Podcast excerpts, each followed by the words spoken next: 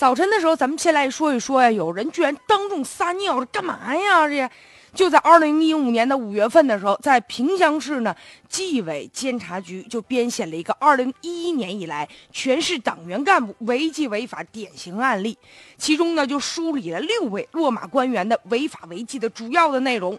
就报道就说了，说有一些呢领导干部他就欺骗组织，然后对抗调查，居然呢来编造谎言，想以假乱真，用一些啼笑皆非的方法来对抗。这样的手段其实让人觉得都特别的可笑。你比如说有叫孙家群的态度呢，就十分的狂傲，甚至呢斜眼冷对组织调查。又如有个叫做张学民的，前期你问的啥他都不回答，就是不知道。之后就开始装病了，说自个儿有心脏病，吓唬人，其实他根本就没病。后来一看这些办法都不。都不行啊，行不通啊！最后开始就装疯了，用下跪叩头的这种方法，甚至就是当众撒尿的方法来干扰办案人员。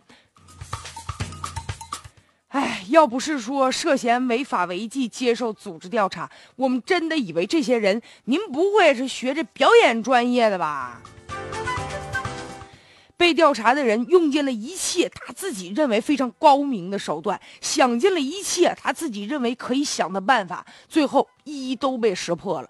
用这种装疯卖傻的方式来。对抗调查，可以说这就是没有办法的办法，想尽一切办法帮自己来洗脱罪名了。